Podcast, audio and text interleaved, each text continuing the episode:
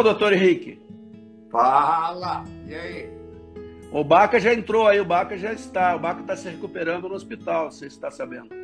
Não, estou sabendo não. Fez uma cirurgia. Então vamos começar. Eu hoje tenho a grande satisfação, esse episódio nosso número 5, de conversar com Henrique Jatobá. Henrique Jatobá, que é fisioterapeuta. É, durante os anos de 2000 a 2017, foi o coordenador de fisioterapia do Comitê Olímpico do Brasil. Tivemos a oportunidade aí de estar em algumas missões juntos.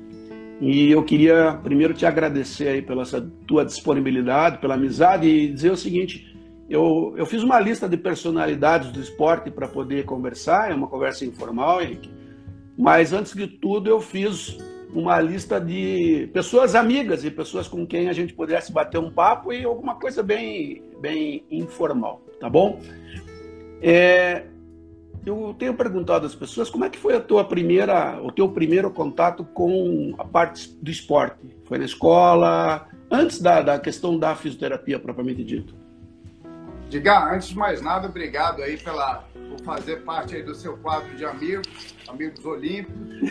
É. Temos várias missões aí juntos né? e me sinto realmente honrado aí pelo seu convite no meio de tantos nomes importantes como da Fabiola Molina, do Ricardo Prado, do próprio do, do, do, da galera toda que você convidou, né?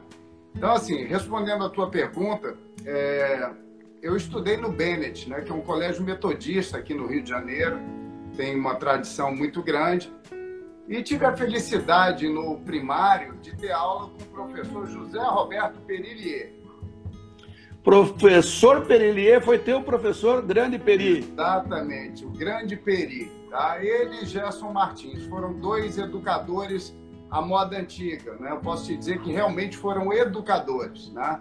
O detalhe de ensinar uma modalidade, uma prática esportiva era, era um complemento, mas eles tinham o dom de educar. Então, nessa época, eu tinha cumpria um semi-internato, eu estudava de manhã e lá tinha uma programação à tarde de exercícios, de atividades físicas. Então, você praticava duas modalidades por tarde. Então, fiz basquete, vôlei, judô. Tenta imaginar fazendo ginástica artística. No Imagino. Dia, no dia que pediram para botar aquela malha, eu mudei para ginástica artística.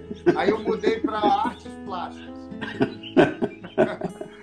É, fui, não devia é. nem ter, não devia ter nem do teu tamanho a malha, né? Não, não tinha, não tinha. E futsal e tudo mais. E aí, ao longo do tempo, o Peri identificou que eu levava jeito ali pro basquete. Olha, você se destaca, você leva jeito, você é alto, você ainda vai crescer bastante. Assim que acabar essa programação, que é na quarta série, no ginásio isso vai acabar. Então procura um clube para você fazer teste e se federar. E aí eu fui, ele com uma carta dele, fui procurar o professor Chocolate no Fluminense. Grande educador, né? Você tinha que idade, Jatobá? Tinha que idade? Ah, 12, 12 anos. Né? Era pré-mirim, para mirim, por aí. E aí eu fiz um treino e logo que acabou o treino, o Chocolate me deu a documentação da federação e do clube para eu me federar. E aí eu levei aqueles documentos para os meus pais, né? E meus pais falaram: olha, uma condição, que isso não atrapalhe seus estudos. Os estudos são mais importantes. Isso daí vai complementar. E aí foi, me federei pelo Fluminense, né? Joguei por lá e depois eu mudei para o Botafogo. Né? Então, assim, eu joguei uma fase no Fluminense, outra no Botafogo, joguei até o adulto lá no Botafogo. E aí tive que parar muito pela faculdade. Eu não tinha muito como levar os dois, se eu quisesse levar a faculdade a sério, entendeu? Então essa foi minha primeira vivência e eu sou eternamente grato ao Peri por ter feito isso, essa, essa seleção e ter me levado para o esporte, porque realmente é, é fundamental na educação do indivíduo. Não vejo diferente. Cara, a gente teve aí uma oportunidade de um período no comitê de conviver junto aos Jogos Escolares da Juventude como um dos grandes projetos que a gente conseguiu levar à frente lá. E, e você falando do Peri, o Peri foi um cara que foi o precursor. O Peri, na verdade, foi um professor de todos nós. Eu acho que não só lá na escola, como também na gestão esportiva. é, uma pessoa de referência, um conhecimento profundo é, sobre, sobre o esporte, né? Tudo de esporte ele entende muito bem. E ó, aqui a Flávia Rocco está mandando um beijo aqui, a nossa Flavinha, que é nossa, nossa Flavinha, querida, nossa Flávia lá da Venezuela. Rafael, é, aí, ó. Eu, eu sei, Jatobá, que, que a, tua, a tua carreira como atleta, ela talvez tenha contribuído de maneira significativa para o teu sucesso enquanto profissional. É, acredito que e eu, embora não tenha exercido, e você não sei se você sabe, eu sou formado em fisioterapia. Eu sei disso. Formei na primeira turma da PUC aqui em Curitiba em 84, nunca exerci, mas dava meus pitacos. É, nesse processo, nessa transição, quais você entende que são os valores, assim, as coisas mais importantes que você conseguiu trazer da tua carreira atlética para a tua carreira profissional? Primeira de todas é a disciplina. A disciplina, eu acho que o esporte você precisa ser ético para estar dentro dele. É, capacidade de organização, capacidade de lidar com a frustração e principalmente trabalhar em equipe. Então, eu acho que são os valores que são fundamentais que o esporte colocou na minha vida e eu trouxe para a minha vida profissional. Além do mais, Edgar, a oportunidade de, assim que me formar, trabalhar com esporte, veio do conhecimento do esporte. Um ex-técnico meu, um técnico de juvenil meu, Vicente Lima, que é uma referência dentro da área de educação física, eu tenho ele como um exemplo, ele foi um, um educador fantástico, e assim que eu me formei, dois anos depois, ele estava dirigindo o Botafogo, clube qual eu joguei, o último clube que eu joguei. Sim. E ele me chamou para assumir a fisioterapia lá. E aí foi realmente um momento muito interessante, né? Eu me vendo do outro lado, é, sentado para uma comissão técnica, né? Tendo que fazer um discurso inicial para os meus colegas de time ali, que eu estava do outro lado e que as coisas iam funcionar diferente. Mas assim, foi muito simples, foi fácil essa transição a partir do momento que você respeita isso e, e você vive o lado do atleta. Então, por isso que eu digo, para você tratar de um atleta, ah, eu queria trabalhar com fisioterapia esportiva, eu queria o status de ser um fisioterapeuta esportivo, eu quero viajar, eu quero trabalhar numa Olimpíada, eu quero trabalhar num clube. Não é fácil. Se você não, não, não foi atleta, é muito mais difícil. A gente mesmo sabe, Edgar, nós trabalhamos no COB, é, a maior parte dos colaboradores foram atletas. Né? E, e, o nosso, nosso presidente ele enfatizava muito isso. Era muito importante você ter vivido a experiência de ter sido atleta para você poder fazer a entrega da melhor forma possível para esse atleta, trabalhando na parte administrativa. É, e eu queria até reforçar isso que você falou, Jatubá talvez as pessoas não saibam, a gente tinha lá uma composição de quase 200 pessoas e a grande maioria dos colaboradores do COB nunca tinham participado de alguns jogos, nenhum jogos. Eles davam todo o suporte para a gente, para que a gente pudesse funcionar nas missões, mas eles, muitos deles sequer tinham tido a oportunidade de ir a um Pan-Americano, Jogos Olímpicos, Sul-Americanos. Então, isso que é uma, uma coisa importante. Agora, quando você fala das missões, e eu queria só destacar algumas que a gente esteve juntos, eu acredito que nós estivemos juntos em Londres, quando nós estruturamos o Crystal Palace, tivemos juntos em Toronto, também quando nós é, tivemos a oportunidade de estruturar a Universidade de York, York em Toronto, York, o Crystal Palace em Londres, e o Rio de Janeiro, quando a gente fez a oportunidade, fizemos lá a, a nossa base na Escola de Educação Física da URCA e Santiago. A Flávia, que, que entrou aqui, eu tive a oportunidade indicada por você de levar a Vargas para os Jogos Sul-Americanos de Praia, também foi uma bela experiência. Mas eu sempre conto uma história engraçada, e a Paulinha está mandando um abraço aqui, vamos contar a nossa história engraçada. Queria que você dissesse se você lembra dos nossos primeiros, primeiros dias em Londres, em que a gente estava implantando a base, nós tínhamos feito reuniões, uma estrutura, mega estrutura, nós Eu vou entrevistar, inclusive, o doutor, é, doutor Marcos, daqui uns dias, que vai falar sobre telemedicina. E naquele dia ele chegava com a telemedicina para a gente implantar, uma, uma surpresa. Vou falar amanhã com o Grangeiro também, que vai contar como é que ele colocou o Marcos lá. E eu me lembro que nós estávamos ali no café embaixo e eu subo para o quarto e eu começo a me sentir mal. E começo a sentir dores e tal. Dor no e peito. aí, dor no dor peito. no peito, daquela pressão, daí eu falei, pô, minha gente, eu tô com tantos médicos lá embaixo e eu não vou passar mal aqui sozinho. O que aconteceu, o que que aconteceu na sequência, Jatobá? O que, que Ah. aconteceu na sequência? Não, o que aconteceu na sequência é que você achava que estava infartando e esse infarto foi controlado com Luftal. Ou seja, era aerofagia, eram gases. Eu lembro, a equipe médica subiu com a parte de eletro, com, com equipamento de eletro. Aí no final eu olhei para o doutor diagnóstico, ele falou: são gases, são gases. É isso mesmo. Só dando trabalho. O administrativo é, é muito engraçado porque nas missões o administrativo acaba dando mais trabalho do que os atletas. É, é porque quando os atletas vão para a competição, a gente aproveita que nós temos os maços lá, nós temos os físios, e aí a gente começa a fazer o usufruto de toda. Temos podólogo, temos toda a estrutura, psicólogo, bioquímico. Vou falar com o Cameron daqui uns dias. Então, acho que assim, é, essa parte médica, e aqui entrando mais especificamente naquilo que a gente, a que a gente tem feito nesses anos, é, e eu tive a oportunidade com você, nós, ah, não sei se vai lembrar, vimos uma palestra de um americano que esteve no COB e que falava, e as pessoas não têm essa noção, de que o período de recuperação ele é mais importante do que o período de treinamento, Exatamente. porque ele Exatamente. envolve o sono, a crioterapia, a hidratação, a massagem, a fisioterapia. etc. Queria que você desse uma enfocada nisso para gente. Isso é uma das coisas que a gente bate nessa tecla sempre, né? E, e eu tive a oportunidade de trabalhar no momento no COB, né, com, com a direção do Grangeiro, que aí incontestável, né? Não existe chefe melhor. E o Gustavo Campos, que é cardiologista, que é meu sócio aqui na Barra, né? Hum, E a gente sempre preconizou isso em termos de palestra para os atletas, de conscientização para eles entenderem que realmente era treinar bem. Quando a gente fala treinar bem, não é quantidade, é qualidade.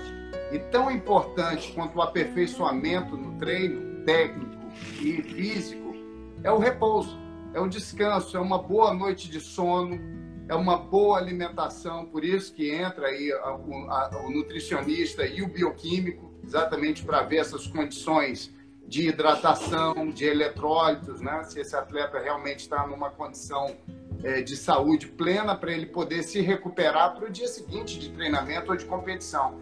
E a gente também oferecendo os recursos físicos que aceleram essa recuperação, né? Como ah, os recursos de recovery, como massagem, a aquelas botas compressivas, né, como Recovery Pump, como Game Ready, foram, foram recursos que a gente adquiriu aí nos últimos anos para beneficiar os atletas nesse processo de recuperação. Então, assim, isso sempre foi colocado é, como um dos pontos mais importantes do processo de treinamento dos atletas, que é o sono adequado, o sono de qualidade, evitar o uso do celular à noite, an- quando for para o quarto, que a luz do celular e do computador, ela emite uma luz azulada que ela é excitante, então isso faz com que o atleta se mantenha é, atento e aí ele não desacelera para dormir. E o mais interessante, né, quando a gente fazia as avaliações pré-participação, não sei se você tem conhecimento dessa informação, 6% dos atletas que nós avaliamos é, na pré-competição, os exames pré-participação, que a gente introduziu a polissonografia, 6% desses atletas tinham apneia do sono. E não sabiam. Não Uhum. sabiam. Entendeu? Então, assim, isso sempre foi um ponto muito importante, é, onde eu, Gustavo e Grangeiro levantávamos a bandeira. Tá? Falar da importância do repouso. É, o... você colocou aí uma, uma questão da evolução que a própria, a própria fisioterapia foi passando ao longo do tempo Até tenho perguntas aqui depois que no final se podia colocar. Algumas pessoas buscando é, é, indicação de pós-graduação em fisioterapia desportiva, locais onde elas possam buscar esse conhecimento, que algumas pessoas da área estão nos assistindo. Mas nem sempre foi assim. Você passou 17 anos à frente da fisioterapia do comitê. Você citou alguns médicos de referência, como Gustavo, um grande amigo nosso que esteve no exterior de um período, o doutor Grangeiro, que, como eu disse, vou conversar com ele amanhã, doutor Marto semana que vem, depois doutor Cameron. É, e nesse processo, o que a gente percebeu é que todo o processo é, envolvendo essa questão da evolução, ela passa por um apoio que você tem de uma equipe multidisciplinar. Estava dizendo o seguinte, Jatubá, é, esse processo nem sempre foi assim, ou seja, de, de 2000 a 2017 a gente teve uma evolução na questão da fisioterapia. E eu acho que a equipe multidisciplinar é, é, é fundamental nesse processo. Como é que você chegou lá em 2000 e como é que você saiu em 2017? Pronto, vamos lá. O Marco Loureiro disse que o problema é com você. O Marco Loureiro já está dando pitaco aí, nosso diretor de tecnologia é. do COB. Entende tudo esse TI aí. Estava te dizendo o seguinte: como é que você recebeu em 2000 a área de fisioterapia? E como é que você acha que entregou em 2017? Qual foi a evolução mais sensível que você viu dentro dessa estruturação? Primeiro, a contratação né, em caráter definitivo é, os profissionais para trabalhar dentro do COB, né, estar presencialmente. Eu lembro que quando eu entrei, eu entrei junto com o Grangeiro em 2000, é, a nossa função era de, de, de, cargo de confiança, né? A gente ajudava a montar as missões, é, em algum atendimento de algum atleta que precisasse de uma cirurgia ou de uma reabilitação e o clube não oferecia, ou a confederação não tinha condições de financiar. Então a gente fazia situações, pontos isolados, né? mas principalmente montagem de missões junto com o Peri. E aí, quando, quando a gente começou a ter uma, uma. foi contratado e teve que cumprir uma carga horária dentro do COB, a gente realmente teve condições de avaliar melhor. É, e sem dizer também que a gente teve verba para isso. Né? Uhum. Né? A gente teve condições de avaliar o que poderia ser feito, qual era a necessidade necessidade real desses atletas. Escolheu que tinham realmente chances de algum resultado importante. Então a gente identificou o que realmente essas modalidades precisavam, né? E tentar construir uma estratégia de avaliação, uma padronização de avaliação e de identificação de lesões mais comuns em cada modalidade fazer um estudo de matriz de riscos de lesão de cada modalidade e, a partir daí, elaborar o que seria o programa preventivo de lesões. Só que avaliar e fazer programa preventivo não é somente uma função da fisioterapia. Envolvia a área médica como um todo. Então, era, era função do médico avaliar, ver a condição de saúde desse atleta, identificar alguma comorbidade, alguma patologia é, é, pré-existente que ele já tinha é, a avaliação bioquímica detalhada, a avaliação de provas funcionais. Esse resultado da bioquímica já servia não só para a parte médica, mas também para a nutrição. Então, a nutrição já entrava é, com caráter preventivo também. E a psicologia também. Eu achava ainda a psicologia muito aquém, porque precisava conhecer melhor esses atletas e não cair de paraquedas durante uma missão e se sentir fazendo parte de um grupo. Eu acho que a psicologia tinha uma importância muito grande, só que estava sendo utilizada de forma é, incorreta, estava muito em cima da hora, entendeu? Então, assim, a gente oferecendo as áreas de conhecimento para cada modalidade e muitas vezes esbarrando na vaidade dos profissionais das confederações. Como que um fisioterapeuta de uma confederação aceitaria uma sugestão minha de um modelo de avaliação funcional e de implantação de um programa preventivo. Poxa, como, como assim? Você acha que eu não estou fazendo meu trabalho adequado? Então, assim, nem todos entendiam como ajuda, como auxílio. O COB, por muitos anos, passou o cartão de crédito para pagar a conta. Mas a gente não queria mais fazer isso. A gente queria financiar, mas assim, muito mais oferecer recursos do que realmente dar dinheiro. Então, recursos e conhecimento técnico era o que a gente conseguiu fazer. É, vamos dizer que a partir de 2009 realmente se tornou mais, é, se tornou viável, né? a ponto de vista financeiro. Né? A gente passou a ter um recurso maior para isso. Vou mandar um abraço aqui para quem sofreu nas nossas mãos, que foi Dani Pouzin, montando Olha, as nem, nossas.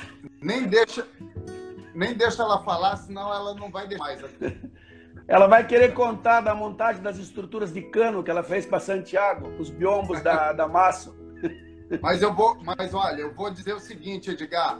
É, a partir é. do momento que a Dani Pouzin entrou para fazer essas visitas técnicas prévias nas missões e identificar o espaço e sentar com a gente do departamento médico de fisioterapia e, e entender o que a gente queria, o que precisava. Olha, são tantas marcas, o espaço entre uma e outra. Ela foi estudar isso a fundo.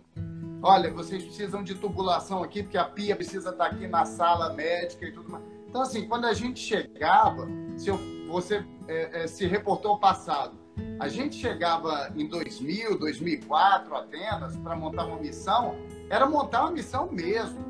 Era uma missão montar a missão. Era, a, a, missão era montar a missão. A missão era montar uma missão, era pô, passar o dia ali arrumando coisas e depois sair para o que faltava.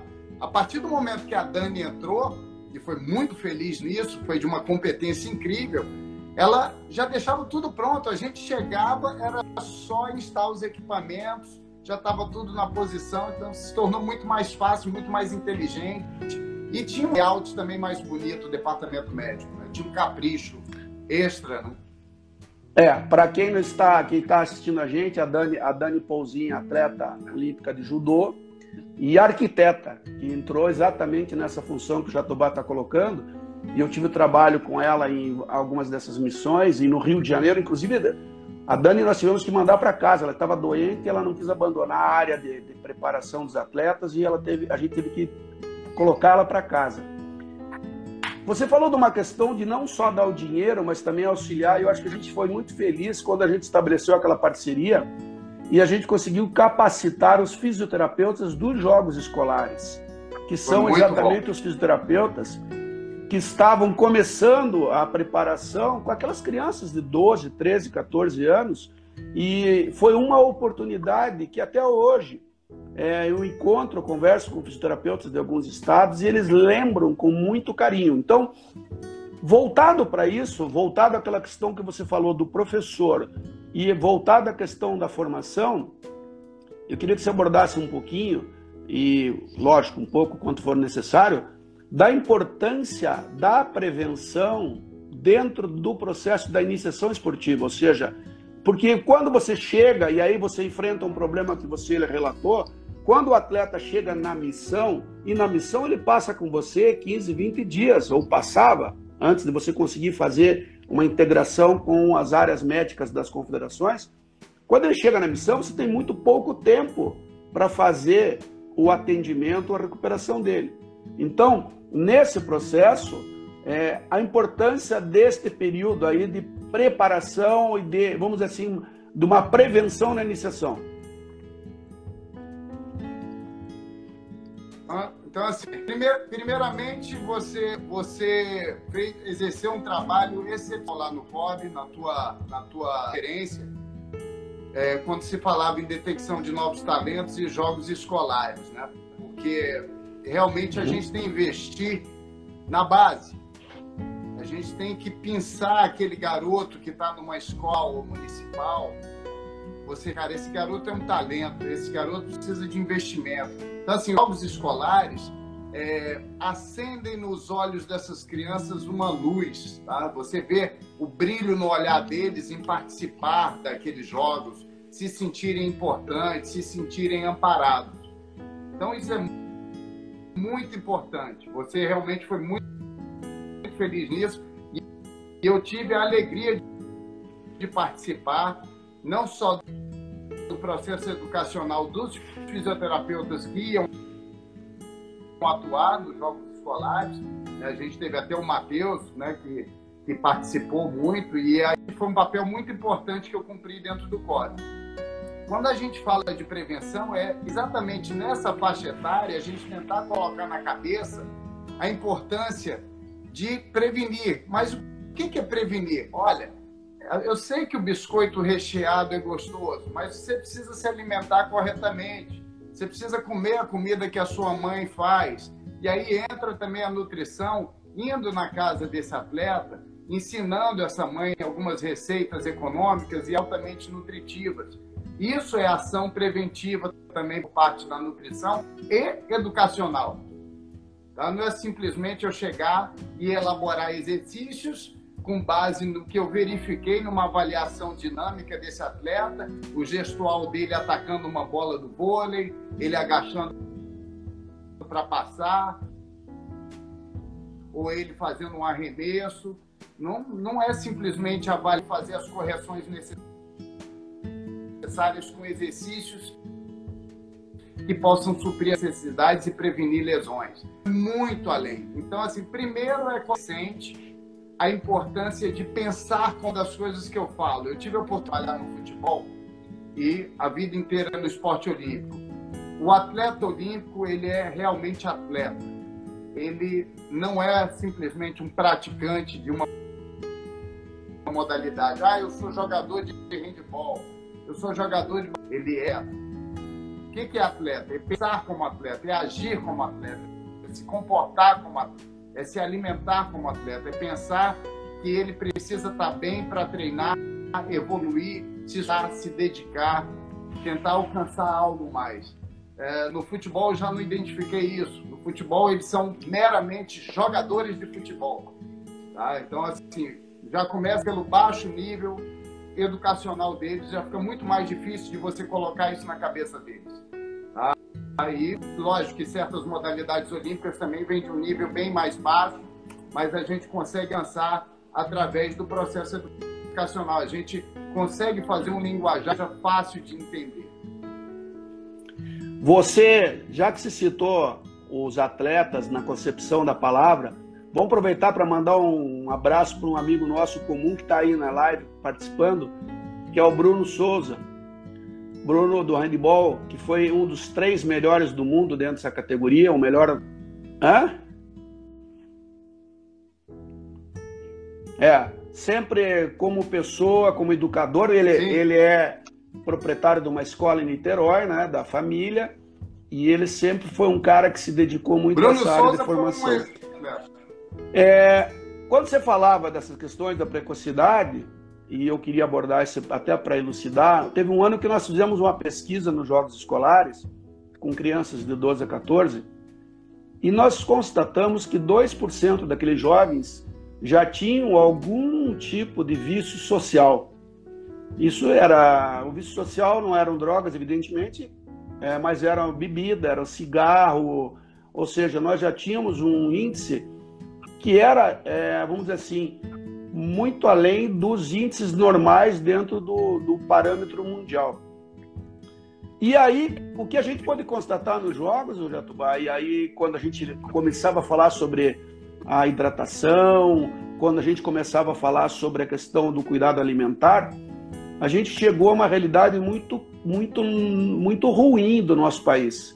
Crianças que não tinham água potável nas suas cidades, e crianças que sequer tinham as três refeições ao dia. Então, nós também tivemos que transformar e modificar toda a nossa forma de abordar essas crianças. Porque não bastava dizer para elas que elas deveriam comer frutas e legumes todos os dias ou lavar as mãos, é, quando a grande maioria não tinha essa condição. Então, é, eu vejo quando você fala sobre uma missão e a gente vê aquele atleta olímpico com o resultado olímpico e são 10 mil atletas em 7 bilhões de pessoas, indiscutivelmente eles são, é, eles têm que ser realmente reconhecidos como a palavra diz atleta. Você tem uma satisfação pessoal de ter contribuído com isso e de que maneira você acha que ainda pode contribuir mais com isso?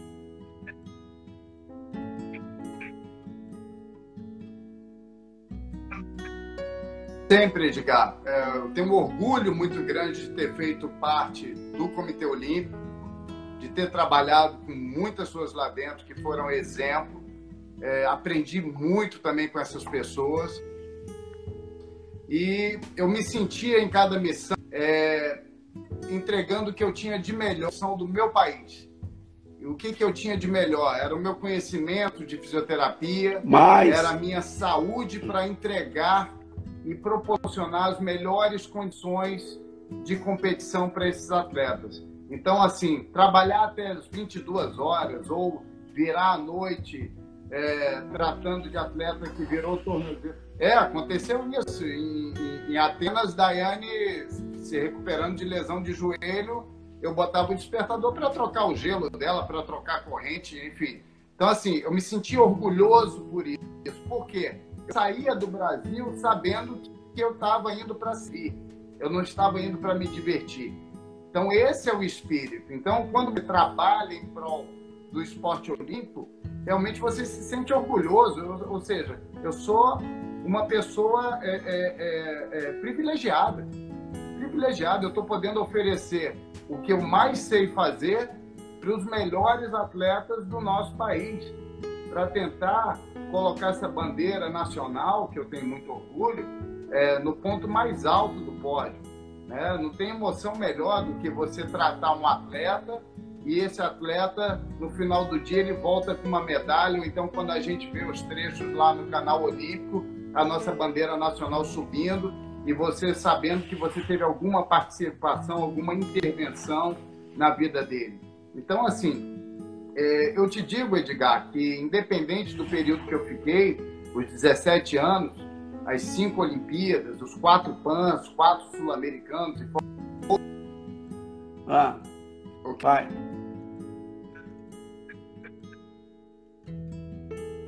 Vai.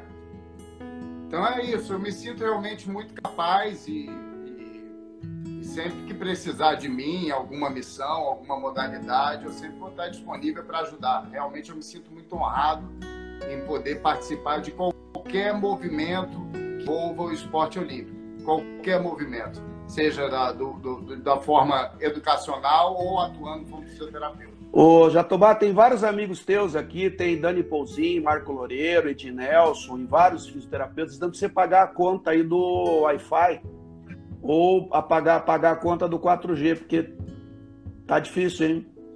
4G tá pago. tá difícil, tá difícil. Ah, mas isso me persegue, cara. Isso, isso aí você sabe que tinha alguém que era melhor que você nessa área de, de queimar aparelho e derrubar coisa, né?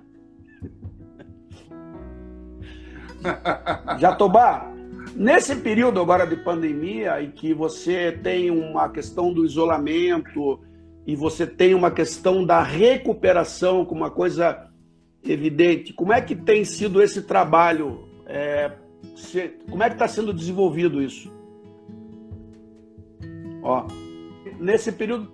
Você falou da pandemia. Como é que está sendo essa questão da fisioterapia? Porque você tem uma necessidade muito presencial, né? Sim. Foi difícil, Edgar. Você tenta imaginar a gente é, com duas clínicas aí funcionando. No dia 20 de março, eu fiz meu último atendimento é, em Ipanema e tivemos que fechar tanto a da Barra quanto a de Ipanema. Né? Imaginar ficar em casa. A minha sorte que no meu primeiro dia de, de pandemia, a editora pegou a cópia diagramada e impressa para eu fazer a revisão então, assim, foi ótimo. 405 páginas para fazer a revisão, não, nunca eu não teria tempo se eu estivesse atendendo, né? Então, teve o lado bom.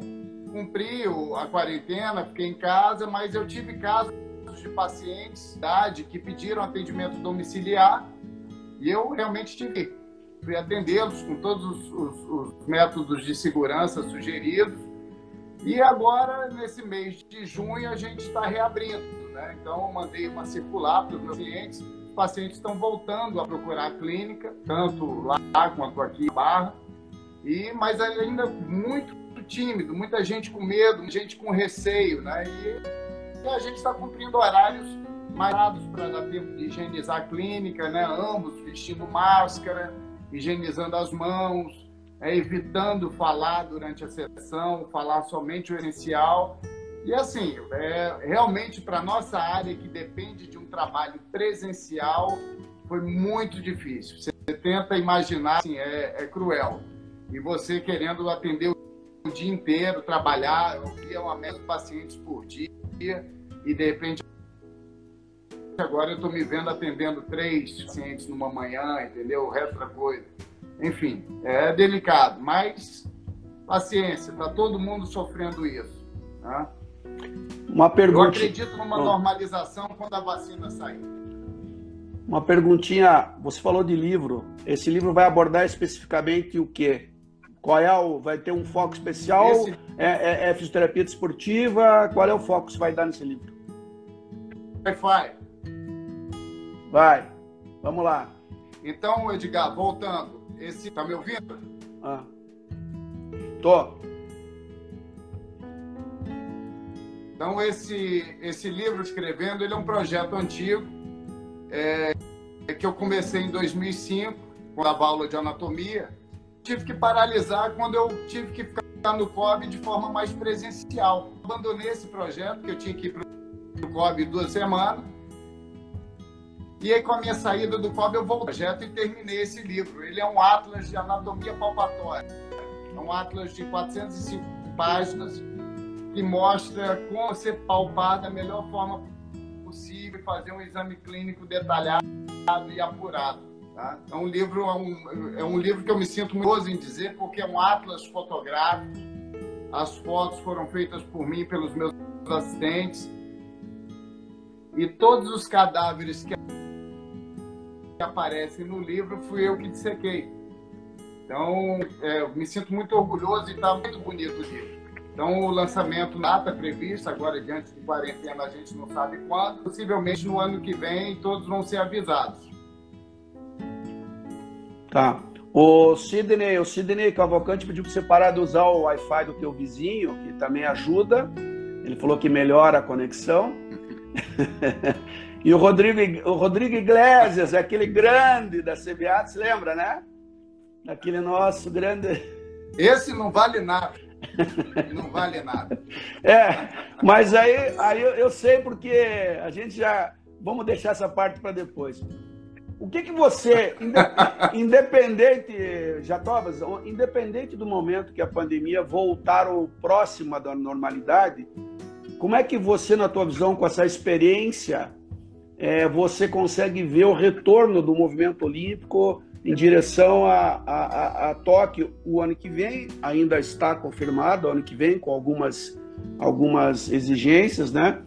É, mas como é que você vê esse retorno? É, eu vejo ele muito lento, né, Edgar? Eu acho que vai demorar muito. Eu acho que tudo vai depender muito da vacinação, tá?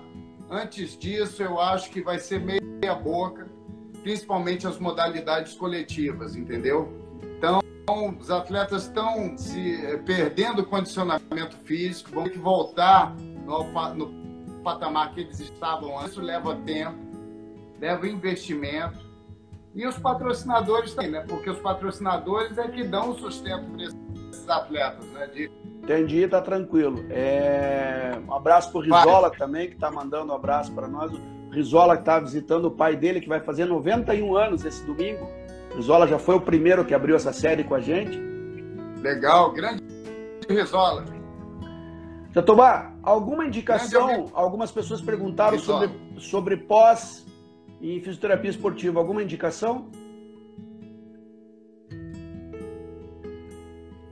Hoje tem várias no mercado, né? É, lá em São Paulo tem o pessoal lá do SET, que curso, um curso bom de fisioterapia esportiva.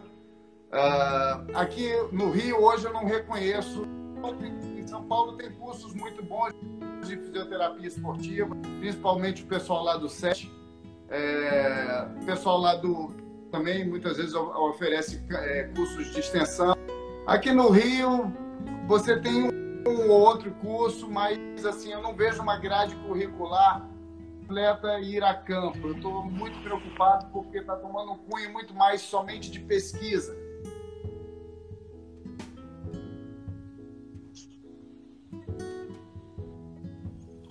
Jatobá, como deu o nosso tempo aqui também, e a gente está limitando, eu queria te agradecer, Sim. agradecer profundamente o teu tempo, a tua atenção, a tua amizade. Quem sabe a gente ainda tem um futuro olímpico pela frente, né? Quem sabe. Então, obrigado para você. E tem várias pessoas dizendo aqui para você montar a tua então, tem várias pessoas dizendo para você montar a tua pós-graduação aí, você organizar uma pós-graduação em fisioterapia esportiva. Tem coisa boa aí, eu só não quis falar em ordem que vai ter coisa aí para sair. Tá? Edgar, muito obrigado pelo convite. Foi uma honra ser parte desse grupo de convidados que você está fazendo nas lives. E agradeço a participação de todos os amigos que nos prestigiou.